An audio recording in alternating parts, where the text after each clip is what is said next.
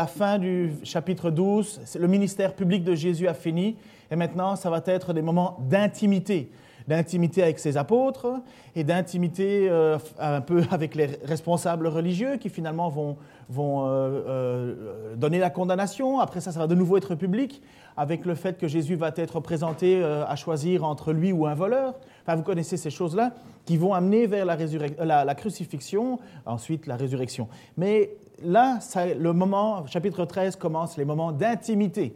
Et finalement, Jésus, euh, juste avant, vous avez, euh, on avait expliqué chapitre 12, la fin du chapitre 12, Jésus crie à haute voix pour définir maintenant quelle était sa vraie mission. Et il le dit encore une dernière fois, comme si c'était un dernier vibrant appel, euh, en disant, mais celui qui me suit a la vie éternelle. Et maintenant, on se retrouve au moment de la Pâque. ça va être bientôt pour nous aussi.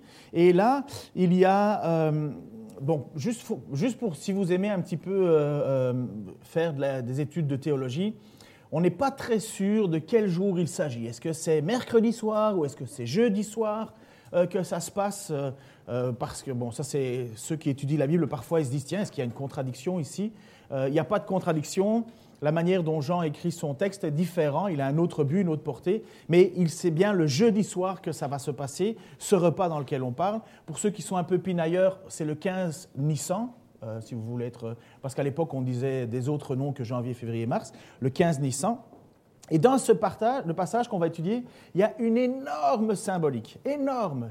Mais c'est bien plus qu'un symbole. Mais en attendant, c'est quand même un grand symbole. Euh, c'est tellement symbolique qu'il y a même des mouvements d'Église qui ont considéré que ça devait devenir presque un sacrement d'Église.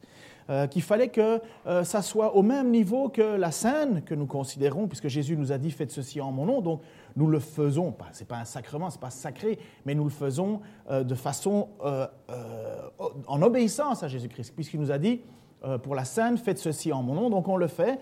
Et puis pour la, même chose pour le baptême, allez, faites des nations les disciples, même chose pour l'évangélisation, nous le faisons. nous suivons les ordonnances. Et il y en a même qui ont été tentés pour ce passage-ci de penser que c'était une ordonnance aussi de le faire. Alors nous allons voir euh, si c'est ça. Donc nous sommes, ça va, vous allez bien? Vous êtes bien installés, vous avez pris suffisamment de café? J'ai une bonne nouvelle, euh, juste je fais une petite pause. Il y a une personne qui m'a dit, je lui ai dit, tu trouves pas que je parle trop vite? C'était une personne qui venait depuis pas longtemps. Euh, elle m'a dit, si, si, mais je me suis habitué. Alors, euh, la bonne nouvelle, c'est qu'on peut s'habituer. Alors, donc, je ferai quand même des efforts de parler moins vite, mais j'ai remarqué que ce n'est pas possible. Il n'y a que vers 23h, 23h40 que je commence à défaillir. Mais, donc, nous sommes un jeudi soir. C'est le repas de la Pâque. Les apôtres sont là, dans cette pièce, une chambre, un endroit qui a été loué, et quelques-uns se sont euh, mis à, préparer les choses, à mettre la table, à, préparer les aliments. Comme quoi c'est possible, hein, ce n'est pas que les femmes hein, qui peuvent le faire, puisqu'il n'y avait que les apôtres, donc euh, euh, c'est peut-être de là qu'est arrivé des cuisiniers. Hein. Et donc la pièce est là, les apôtres sont là, Jésus est là. Et moi j'imagine à cette époque, ça doit être calme. Euh, il n'est pas expliqué qu'il y avait une musique de fond, mais en attendant, il ne s'éclairait pas avec des lumières comme nous, il s'éclairait avec des lampes à huile. Et à mon avis, il devait y avoir une ambiance tamisée. Et en même temps, il devait y avoir une ambiance de calme. De calme, pourquoi Parce que Jésus, il a toujours été dans la foule. Ça a toujours été des moments de foule. Il prenait de temps en temps des moments de repos, mais c'était toujours entouré de monde. Et lorsque les apôtres, à mon avis, devaient se retrouver seuls avec Jésus, lorsqu'on fermait la porte, c'est un petit peu comme quand vous avez reçu plein d'invités à la maison, vous avez passé un excellent moment, mais vous êtes quand même content de dire ah. Vous retrouvez le calme. Vous avez peut-être déjà vécu ça. Euh, peut-être chez vous, c'est trop calme. Vous, ouvrez la porte pour que du monde rentre. C'est différent. Mais vous voyez ce moment-là où vous, étiez, vous êtes content d'avoir fait toutes ces choses, passé tout ce moment-là, mais vous, vous appréciez quand même la tranquillité. C'est la même chose pour les parents qui mettent leurs enfants au lit. Et euh, Jésus et là, et certainement les apôtres doivent apprécier ce moment privilégié. Parce que Jésus a quand même à chaque fois accompli des choses extraordinaires, des signes, euh, des, résurrections, des guérisons, euh, parler avec autorité. Euh, il y a même des moments où c'était hyper tendu vu qu'il il, secouait, il brossait la cage. Vous vous souvenez, je vous ai expliqué le mot québécois. Il brassait la cage des responsables religieux. il voulait le lapider, Jésus. Donc les apôtres, ils ont vécu toutes sortes d'émotions. Et là, ils ont Jésus avec eux. Tout est prêt, tout est là pour passer euh, à table. mais une chose importante n'a pas été accomplie.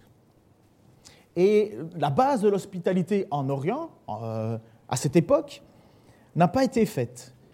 Il n'y a pas de servant. Il n'y a pas de servant, il n'y a pas d'esclave. Et cette action qui va être faite, euh, l'image est là, ce lavement de pieds, normalement, c'est les esclaves de la maison qui le font.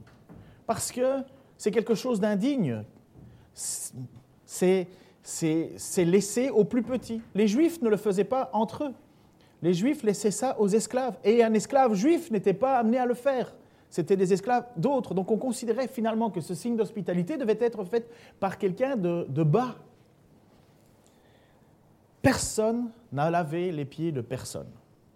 Pourtant, c'est un signe d'accueil, un signe important.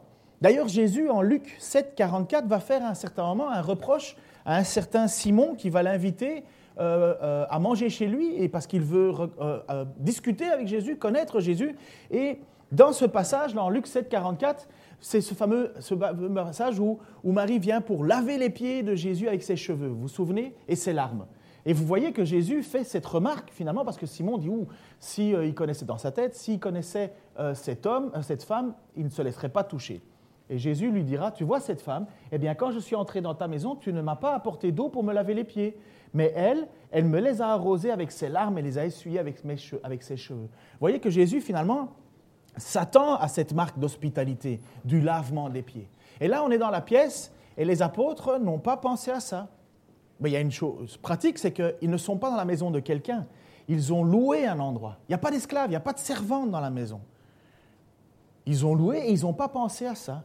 Et pire que ça, c'est que dans Luc euh, chapitre 22, verset 24, on nous dit qu'il y a eu une discussion à ce moment-là. Et la discussion des apôtres, c'était, les disciples eurent une vive discussion, il s'agissait de savoir lequel d'entre eux devait être considéré comme le plus grand. Alors vous imaginez, on est là, 12 gars qui en ont vu des vertes et des pas mûres, de toutes les couleurs, qui sont passés par toutes les, les émotions, ils sont là avec Jésus, et ils se posent la question, c'est qui le plus grand? Tous les gars ont déjà joué à ça. Il y a plusieurs manières de jouer à ça entre gars. Ça peut être des bras de fer, ou des ci ou des là, ou je cours plus vite, ou ceci ou cela. Mais voilà, on est dans cette pièce. Et donc vous imaginez que les apôtres, ils sont à mille lieues de savoir lequel va laver les pieds de l'autre. Hein. Pour le moment, c'est lequel d'entre nous est le plus grand. Finalement, qui va s'asseoir à la gauche de Jésus? Qui va être... Donc vous, vous voyez un petit peu la base, le, contexte dans lequel vont se passer ces événements. Jésus est là, et d'un coup, alors que les disciples se posent ces questions hein, existentielles, qui est le plus grand, Jésus se lève. Voici ce qu'il dit. Jésus savait que le Père lui avait tout remis entre ses mains, qu'il était venu d'auprès de Dieu et allait retourner auprès de lui. Lui, il n'avait pas besoin de se poser la question qui est le plus grand, il le sait. Il le sait. Il se leva de table pendant le dîner, posa son vêtement et prit une serviette de lin qu'il se noua autour de la taille. Ensuite, il versa de l'eau dans une bassine et commença à laver les pieds de ses disciples, puis à les essuyer avec la serviette qu'il s'était nouée autour de la taille. Waouh Vous imaginez cette situation Quelque chose n'a pas été fait, quelque chose que Jésus attend, et il n'y a personne dans les apôtres qui veut s'abaisser à accomplir ce geste. Et d'un coup, Jésus lui-même se lève et commence à laver les pieds des disciples. Moi, si j'étais à la place d'un des apôtres, je me sentirais honteux. Comprenez Vous pensez pas? Personne n'a voulu s'abaisser, personne n'a voulu laver les pieds. Mais non, on discute de savoir qui est le plus grand. Et puis d'un coup, le maître lui-même se lève, celui comme il est dit en introduction, Jésus savait que le Père lui avait tout remis entre ses mains et qu'il était venu auprès de Dieu et qu'il allait retourner auprès de lui. Eh bien, lui se lève. Moi, je me sens un tout petit peu gêné.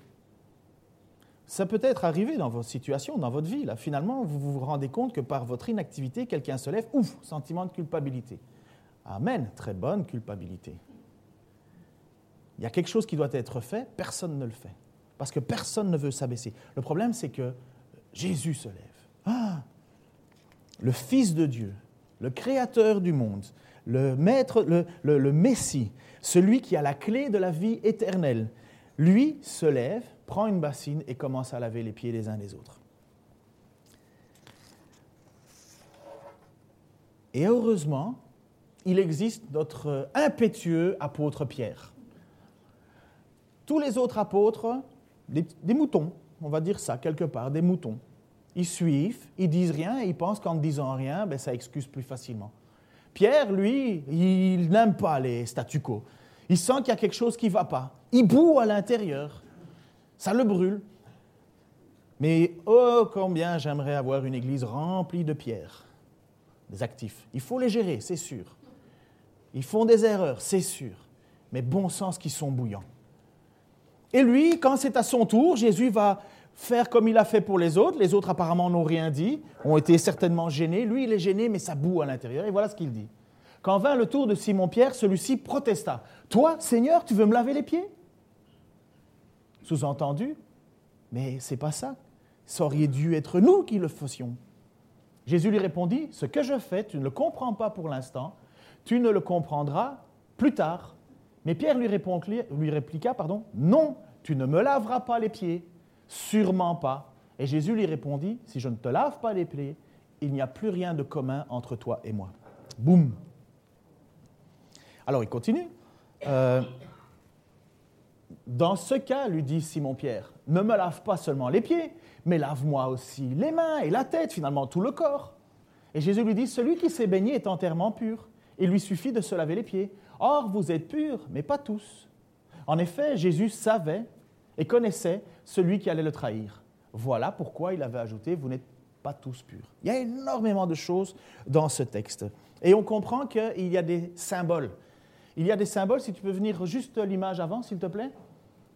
Parce que Jésus lui dit clairement, Jésus lui répondit, ce que je fais, tu ne le comprends pas pour l'instant, pour l'instant, mais tu comprendras plus tard. Il y a plusieurs portées à ce geste. Il y a une chose classique, la base, un signe d'hospitalité n'a pas été accompli. Il fallait que quelqu'un s'abaisse, Jésus l'a fait. Une humilité, une humiliation même. Et il y a encore d'autres choses dans ce texte, puisque Jésus dit lui-même, tu ne le comprends pas maintenant, tu vas le comprendre plus tard. Alors qu'est-ce qu'il y a à comprendre? Qu'est-ce qui, qu'est-ce qui nous est réservé à nous en tant que chrétiens? Donc le premier passage, la première chose, c'est évident, s'abaisser, s'abaisser, s'humilier. Jésus s'abaisse pour servir. Est-ce qu'on a le droit d'imaginer alors que nous-mêmes, nous sommes amenés à nous abaisser nous aussi? Est-ce qu'on a le droit de se sentir supérieur si le chef de l'univers s'abaisse pour laver les pieds de personnes qui, eux, ne pensent qu'à leur place, à leur petit honneur C'est qui le plus grand? C'est toi, c'est moi, c'est moi, c'est toi. Non. Dans Philippiens, l'apôtre Paul va dire cela pour l'Église. Rendez ma joie complète Tendez à vivre en accord les uns avec les autres, et pour cela, ayez le même amour, une même pensée, et tendez vers un même but. Ne faites donc rien par esprit de rivalité ou par vain désir de mettre en avant. Au contraire, par humilité, considérez les autres comme plus importants que vous-même, et que chacun regarde non ses propres qualités, mais celles des autres. Tendez à vivre ainsi entre vous, car c'est ce qui convient quand on est uni à Jésus-Christ. C'est ce qui convient quand on est uni à Jésus-Christ. Et ça, ça s'est passé là. Quand Jésus a prouvé, a montré finalement que le plus grand, c'était celui qui s'abaissait, que le fait de vouloir s'humilier est finalement la manière authentique de vivre dans la vie chrétienne, c'est bon. Mais ce n'est pas facile, hein, le renoncement en soi. Tout le monde a son petit orgueil, sa petite fierté. Personne n'en est exempt, son amour propre. Mais quand ça arrive, ah, ça nous dépasse. Et finalement, vous savez quoi? On se sent coupable de ne pas le faire. Parce qu'en fait, c'est une lutte contre notre orgueil. Et comme les apôtres, à mon avis, quand Jésus s'est levé, ils ont dû avoir ce coup. C'est la même chose quelque part. Et ça devrait, je crois, être quelque chose quand dans l'Église, finalement, on regarde quelqu'un qui fait tout et les autres ne font rien. On devrait se sentir un peu coupable en se disant, il faudrait peut-être que je fasse quelque chose. Peut-être que moi aussi je donne un coup de main. Parfois on ne peut pas. On peut toujours faire quelque chose à notre niveau. Parfois on n'a pas la capacité physique pour certaines choses, mais il y a toujours moyen de faire quelque chose. Parce que finalement, considérer les autres comme plus importants que nous, c'est ça que demande l'Église. C'est ça que demande Jésus. Un jour, j'ai eu une rencontre avec quelqu'un qui voulait absolument faire partie des responsables dans l'Église. Il voulait faire partie, donc on était dans une implantation, et il voulait être euh, euh, un des responsables, parce que c'est un gars qui aime bien le management, il aime bien euh, avoir des idées, faire des choses et compagnie. Et c'est vrai qu'il aurait pu être très utile parce qu'il était très bon, il avait de très bonnes idées, c'est vrai. Mais je lui ai simplement dit, écoute, moi je te demande juste une chose, commence à aller voir des gens et de prendre du temps seul à seul avec eux euh, pour leur apprendre l'Évangile. En fait, ce ça s'appelait euh, le filet. Le principe, c'était le filet. Quand quelqu'un rentrait dans l'Église, on prenait du temps avec lui, on lui proposait si on pouvait prendre un café avec, et s'ils étaient d'accord, eh ben, alors on leur proposait de rentrer dans une démarche de faire la découverte de, Christ. Donc, un à un, quelqu'un avait un petit livre et on passait à travers. Mais lui, il voulait pas ça. Il voulait pas ça. Il voulait être responsable. Il dit, moi, je n'ai pas le temps pour ça. Moi, je préfère donner des idées dirigées. Le problème, c'est que ça reflétait quelque chose dans son cœur. C'est qu'il était super orgueilleux, quoi, ou fier de lui. Il ne voulait pas s'abaisser. Mais ça, c'est un des grands problèmes dans l'Église, finalement, quand des gens veulent avoir des postes de responsabilité, mais qui ne veulent pas s'abaisser. Ce n'est pas du tout chrétien. Peut-être dans le monde, d'accord, mais pas dans les chrétiens. Et encore, vous savez quoi? Dans le monde, dans lequel on vit d'ailleurs, dans le monde à l'extérieur, quand un patron descend donner un coup de main à ses employés, je peux vous assurer que les employés sont heureux une fois passé la peur de la crainte, il vient ici pour nous surveiller, mais que vous voyez le bon cœur du patron qui dit, viens, je vois que toi, tu as difficile, moi, mon boulot, il est fini, hop, je vais te donner un coup de main. Il n'y a pas un seul employé qui ne peut pas être heureux de voir le patron diminuer un peu le niveau. Voilà, donc, ce point, première chose que nous voyons, l'humilité, s'abaisser. Deuxième point, et que Pierre comprendra plus tard finalement, c'est la question de la purification. Celui, Jésus va lui répondre à un certain moment, donc euh, l'image, celui qui s'est baigné est entièrement pur, il lui suffit de se laver les pieds, or vous êtes purs, mais pas tous. Mais qu'est-ce que, que Jésus est en train de dire? Qu'est-ce que Jésus est en train de dire? Celui qui s'est baigné est entièrement pur. Mais parce que certainement les apôtres se sont lavés avant. Ils ont certainement été prendre un bain, comme j'imagine. Certains disent que finalement, il venait des termes, il sortait des termes, d'avoir fait le, lavement euh, normal pour euh, préparer la Pâque. C'est certainement possible, mais je n'ai pas de preuve. Mais il lui dit, celui qui s'est baigné est entièrement pur. Donc on se dit, d'accord, ils sont lavés. Mais pas tous. Est-ce que ça voudrait dire qu'un des, un des apôtres ne se serait pas lavé? Non, c'est parce qu'il y a une valeur symbolique. Chose que vous comprendrez plus tard, lui dit Jésus. Alors regardons. Nous sommes purs si nous avons mis notre espoir en Jésus-Christ. Aux yeux de Dieu, nous sommes purs. Regardez ce que dit l'Écriture dans chapitre 1, euh, donc c'est l'image suivante si tu veux bien. 1 Corinthiens chapitre 1 verset 2. Salut l'Église de Dieu établie à Corinthe, ceux qui ont été purifiés de leurs péchés dans l'union avec Jésus-Christ et qui sont appelés à appartenir à Dieu, ainsi que tous ceux qui, en quelconque en quelque lieu que ce soit, font appel à notre Seigneur Jésus-Christ, leur Seigneur aussi bien que le nôtre. En quelques lieux, c'est nous, hein, nous on fait partie de cela. On est purifiés de leurs péchés dans l'union avec Jésus-Christ, ce qu'étaient les apôtres. Jean va dire au chapitre 15, verset 4, je crois, il dit, vous êtes purifiés par ma parole. Ma parole vous purifie. Parce que les apôtres ont cru à cette parole, sauf un. Mais les autres ont cru. N'oubliez pas la grande phrase de l'apôtre Pierre qui va dire à certain moment, mais Seigneur, à qui irions-nous Tu as les paroles de la vie éternelle, et nous avons cru, et nous avons vu que tu es le Fils de Dieu. Ou bien dans 1 Corinthiens chapitre 6, verset 11, voilà bien ce que vous étiez. Donc il parlait de vous étiez pécheur, vous étiez adultère, vous étiez voleur, vous étiez cupide, vous étiez euh, euh, homosexuel, vous étiez euh, délabré, vous étiez adultère et ainsi de suite. Et il dit c'est ça ce que vous étiez autrefois. Autrefois vous étiez. Voilà bien ce que vous étiez certains d'entre vous, pas tous, mais vous avez été lavés, vous avez été purifiés du péché, vous avez été déclarés justes au nom du Seigneur Jésus-Christ et par l'Esprit de notre Dieu. Même chose encore, ils sont purs, purifiés aux yeux de Dieu. Même chose dans 2 Thessaloniciens, mais nous, nous devons sans cesse remercier Dieu à votre sujet, frères, vous que le Seigneur aime. En effet, Dieu vous a choisi pour que vous soyez les premiers à être sauvés par l'action de l'Esprit qui vous a purifié et par le moyen de votre foi en la vérité. Le point commun avec les apôtres, ils ont foi en Jésus. Ils ont foi. L'apôtre Jésus a dit, tu comprendras plus tard. Jésus n'est pas encore mort ni ressuscité, mais il y a comme une, une, avance qui est faite. Vous êtes purs parce que vous avez foi en moi, vous êtes purs, mais pas tous. Ok, d'accord, je, je le prends. Mais pourquoi se laver les pieds alors? Pourquoi est-ce que Jésus, dans ce passage, lui dit, mais finalement, n'ont pas besoin de laver tout le corps, parce que c'est ça que Pierre dit, mais finalement, euh, euh, tu vas me laver moi les pieds, Seigneur? Non, tu ne feras pas ça. Et Jésus lui dit, si je ne le fais pas, il n'y a plus rien de commun entre toi et moi. Finalement, si tu n'acceptes pas que je te purifie, sous-entendu, si tu n'acceptes pas que je meure à la croix pour tes péchés, il n'y a plus rien de commun entre toi et moi. Mais lave-moi tout entier alors Non, parce que tu es purifié tu ne le comprends pas maintenant, tu comprendras plus tard, mais tu es purifié par mes paroles, parce que tu as, confiance, parce que tu as mis ta confiance en moi. Mais il faut quand même se laver les pieds. Se laver les pieds. Qu'est-ce que ça veut dire? Est-ce que vous voulez savoir? Eh bien, venez la semaine prochaine. Mais non, vous pouvez rester. Les Américains font ça, ils font du suspense, du teasing, ils amènent pour le prochain épisode. Ou bien on met des publicités euh, au milieu pour que vous reveniez après, que vous soyez obligé de regarder les publicités publicité, vous pouvez venir au cours de 1 Corinthiens, hein, euh, le jeudi. Voilà, la page de pub est faite. Nous sommes purifiés du péché. C'est fait. Par Jésus-Christ, c'est fait.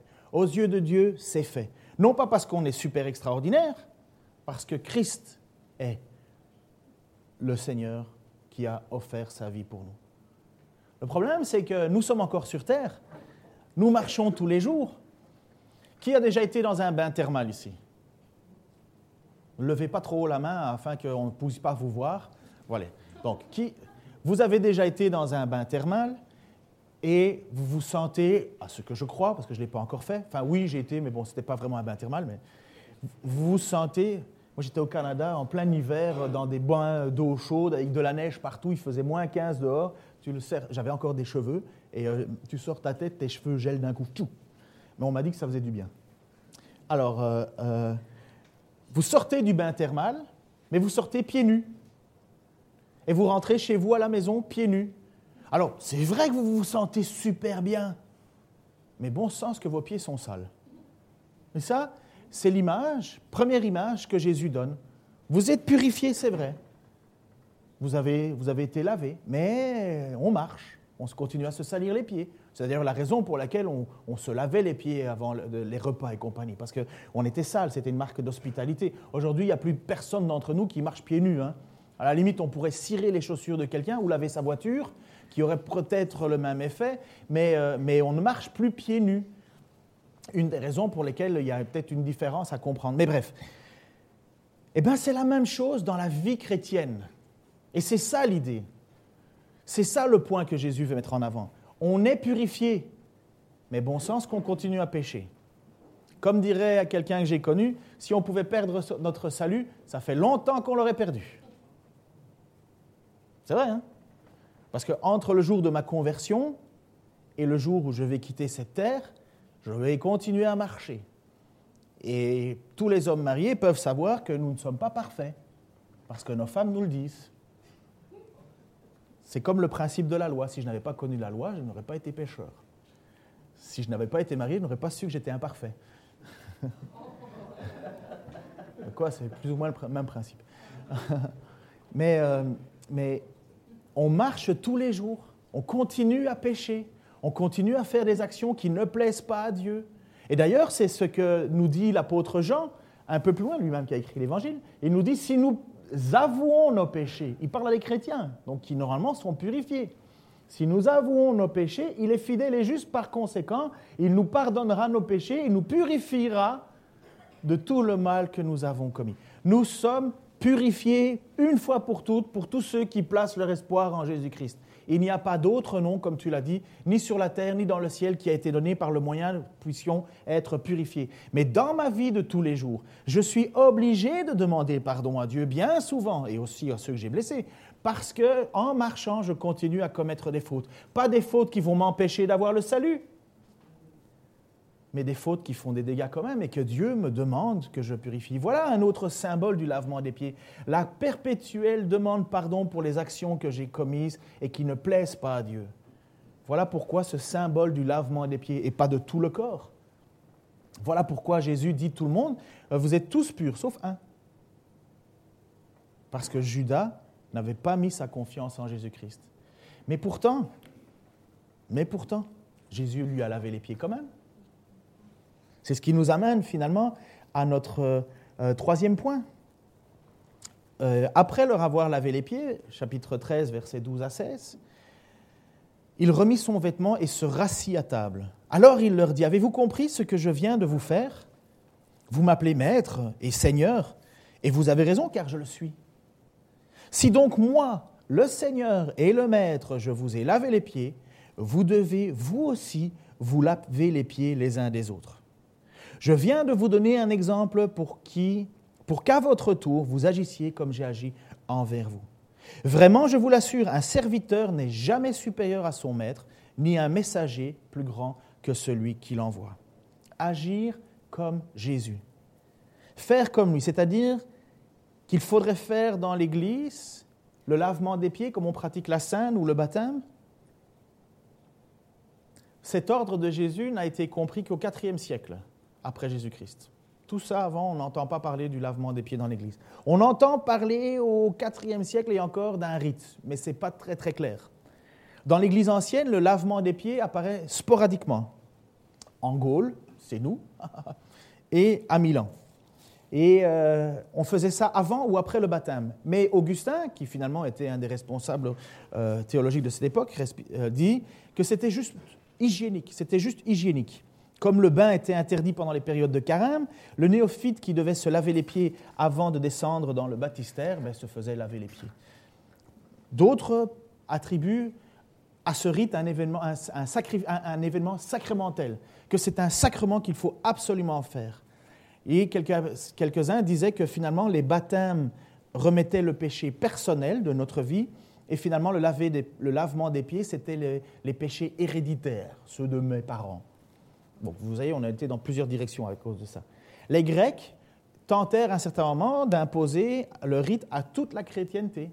Euh, L'Église orthodoxe a voulu imposer cela à toute l'Église en disant que c'était euh, un sacrement, comme la le, ou le, le baptême. En 694, ou 94 pour ceux qui parlent français, en 694, le, rite du lavement des pieds a été au Conseil de Tolède euh, euh, officiellement euh, reconnu. Mais ce n'est pas dans, dans l'Église qui le faisait, c'est seulement que dans l'Église romaine, le pape, le jeudi saint, lave les pieds, et par des évêques, lave les pieds dans leur cathédrale, mais pas de tout le monde, de certaines personnes.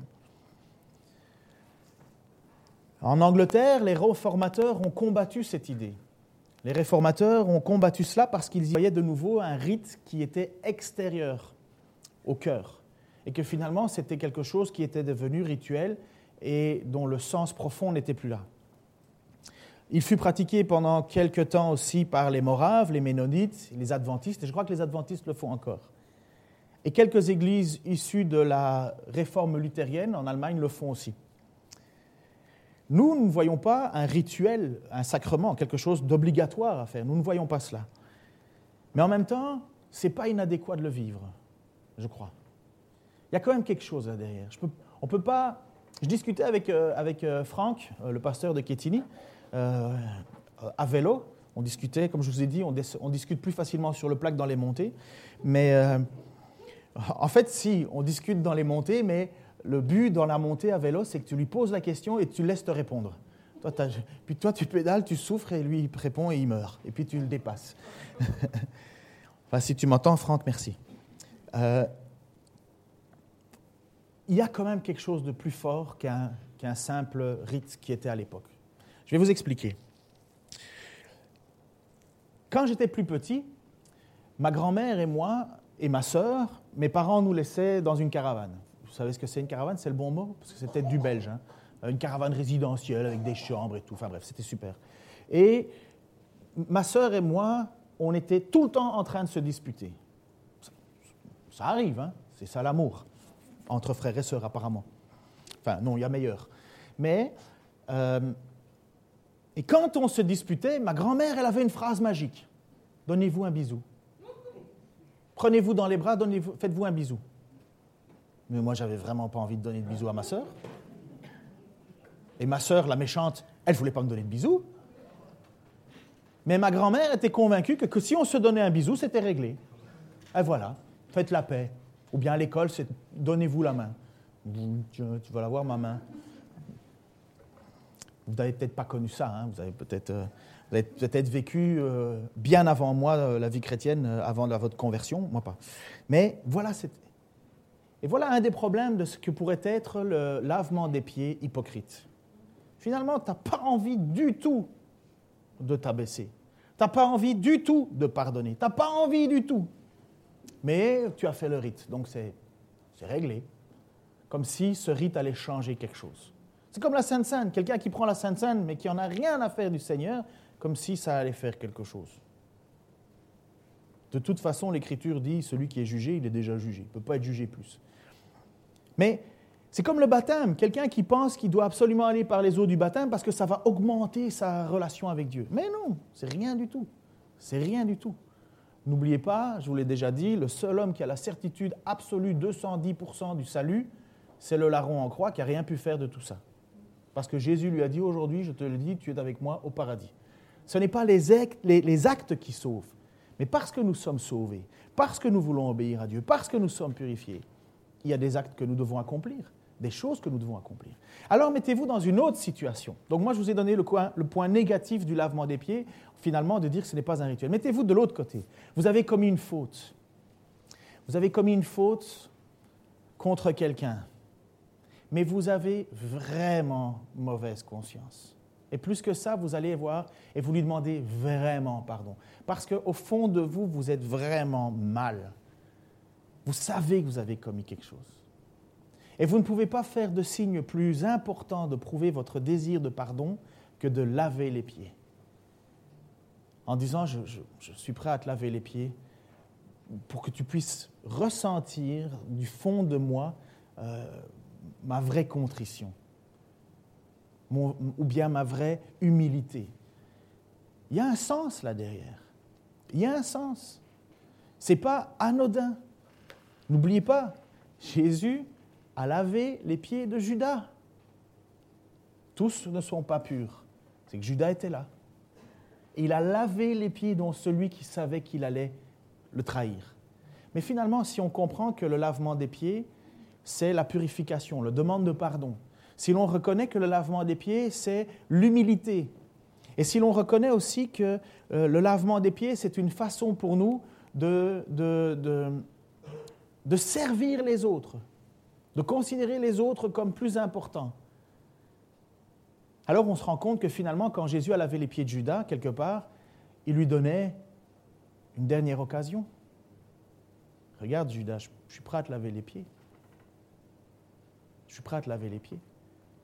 Vous voyez, le lavement des pieds, c'est quelque chose qui est excessivement symbolique, mais en même temps qui doit nous faire réfléchir à qui nous voulons être ou qui nous pensons être dans l'Église. Parce que quand Jésus a dit à ses apôtres, faites ceci, il nous a donné une promesse. Et quelle promesse? Si vous savez ces choses, vous êtes heureux. Oui, à condition de les mettre en pratique. À condition de les mettre en pratique. Il n'y a rien de pire dans une église que de voir des gens qui savent des choses et qui ne le vivent pas. On ne peut être que malheureux. Mais si on le voit mettre en pratique, on ne peut être qu'heureux. Je vais vous donner des exemples. Vous pouvez me jeter des pierres après, hein, si vous voulez. Mais je vais vous donner des exemples pratiques dans notre Église, dans notre vie à nous. Des exemples positifs. Je voudrais des balles en mousse. Quand je vois quelqu'un venir à l'étude le soir ou aux réunions de prière, et que cette personne s'en va, et est en train de rentrer à pied, seul, il fait noir, il pleut même, et que quelqu'un dit, écoute, c'est par où ton chemin, je pourrais te déposer? C'est ça, c'est la mise en pratique. Lorsque j'entends quelqu'un qui dit, écoute, euh, je, il y a personne, est-ce que quelqu'un peut m'aider pour venir à l'église ce dimanche-ci parce que je n'ai pas de moyen de transport? Et que quelqu'un dit, oui, je ferai un détour pour venir te chercher. C'est la mise en pratique. C'est la mise en pratique. J'espère que vous pensez aussi à l'inverse. Quelqu'un qui sortirait de l'église, tout le monde s'en va dans sa voiture 4 places, mais dont il n'en occupe qu'une, et rentre directement chez lui pour se retomber sur TF1, Antenne 2, FR3, et finalement de laisser quelqu'un qui rentre tout seul à la maison. Parfois, on ne peut pas, parfois ça ne marche pas, parfois on n'arrive on, pas, mais on devrait quand même se sentir un peu mal en se disant Ah, c'est dommage, je ne peux pas. Parce qu'il devrait y avoir toujours cette, décidée, cette volonté de servir les autres, cette volonté de mettre les autres en avant. Même chose pour euh, des aspects pratiques de la vie de l'Église. Le ménage, c'est une bêtise, le ménage, c'est une bêtise. Mais laver les pieds, c'est tout aussi une bêtise, sauf que Jésus l'a fait. C'était une tâche réservée aux esclaves, hein, et dont les esclaves juifs ne le faisaient pas. Donc celui qui avait des esclaves, ce qui était normal à l'époque, euh, c'était comme des employés de maison, mais ce n'était pas les juifs qui le faisaient, parce qu'ils trouvaient ça trop dégradant. Laisse faire ça aux Grecs. Mais qu'est-ce qui est dégradant dans une église? Qu'est-ce qui est dégradant? Ben Pour le Seigneur Jésus-Christ, rien. Ce qui est dégradant, c'est de ne pas le faire. C'est étonnant. Hein comme c'est paradoxal.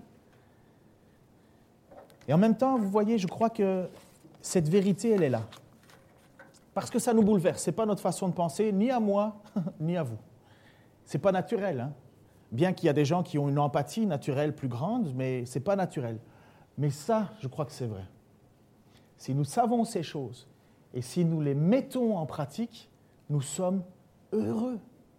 De la même manière qu'il est dit, euh, pratiquez activement la parole et vous serez heureux dans votre action même.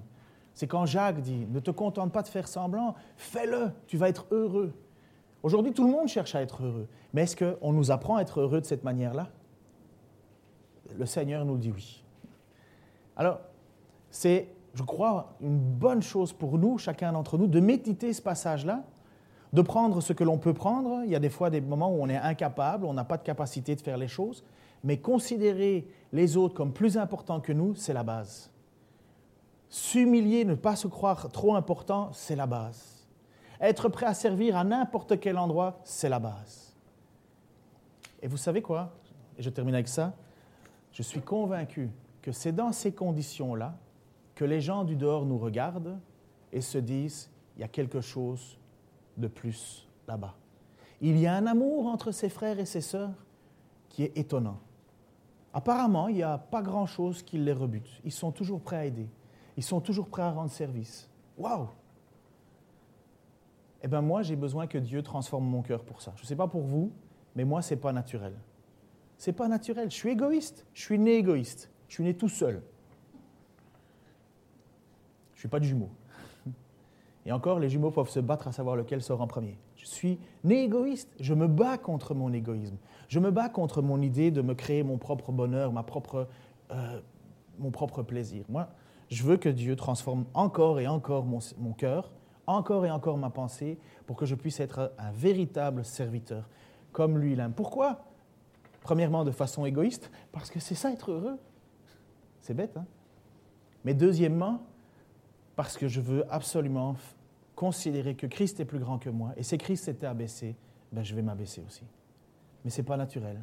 Alors je vous invite à courber les têtes et on peut peut-être demander, peut-être vous dans votre fort intérieur, de vous transformer aussi, comme moi je vais le demander, de me transformer pour que nous vivions vraiment cela. Seigneur Jésus, tu connais mon cœur, tu connais tous les méandres de ma, de ma pensée, Seigneur. Tu sais les fois, Seigneur, où je n'ai pas fait ce que tu voulais. Seigneur, je veux te demander encore pardon. Seigneur, je veux te remercier parce que ta parole nous montre que nous sommes purifiés devant toi par ton sang. Nous sommes reconnus justes devant ton Père. Ça veut dire que nous savons où nous allons. Nous savons que la vie éternelle nous est réservée, Seigneur. Cet endroit où magnifique, Seigneur. Et maintenant, nous sommes encore ici sur cette terre, Seigneur. Et oui, je pêche encore bien souvent, Seigneur. Bien souvent, j'ai des manquements Et tu dois, et je dois encore te demander de me laver les pieds. Je dois encore te demander pardon et pardon et pardon. Seigneur, apprends-moi aussi à laver les pieds de ceux qui m'ont fait du mal. Seigneur, tu connais mon histoire et tu sais combien de blessures j'ai, Seigneur. Mais Père, abaisse mon esprit à pouvoir leur laver les pieds aussi, à vivre le vrai pardon qui libère. Seigneur, je te prie aussi que tu euh, m'aides à m'abaisser encore, afin que toi, tu nous relèves. Aide-nous, Seigneur, à ne pas nous sentir importants, mais à considérer les autres comme plus importants que nous. Aide-nous à être une église, Seigneur, où tu viendrais et nous serions tous prêts à nous abaisser, à te laver les pieds en premier, à nous laver les pieds les uns les autres, Seigneur. Merci. Merci parce que c'est par ton esprit qu'on peut arriver à ça. Seigneur, merci parce que c'est toi qui veux nous transformer de jour en jour. Seigneur, nous ne sommes pas tous encore au même niveau dans la course, mais tu nous as tous justifiés, tu nous as tous pardonnés, tu nous as tous lavés, tu nous as tous purifiés. Seigneur, merci pour cela. Et continue à nous transformer chaque jour jusqu'à ton retour, Seigneur Jésus-Christ. Amen.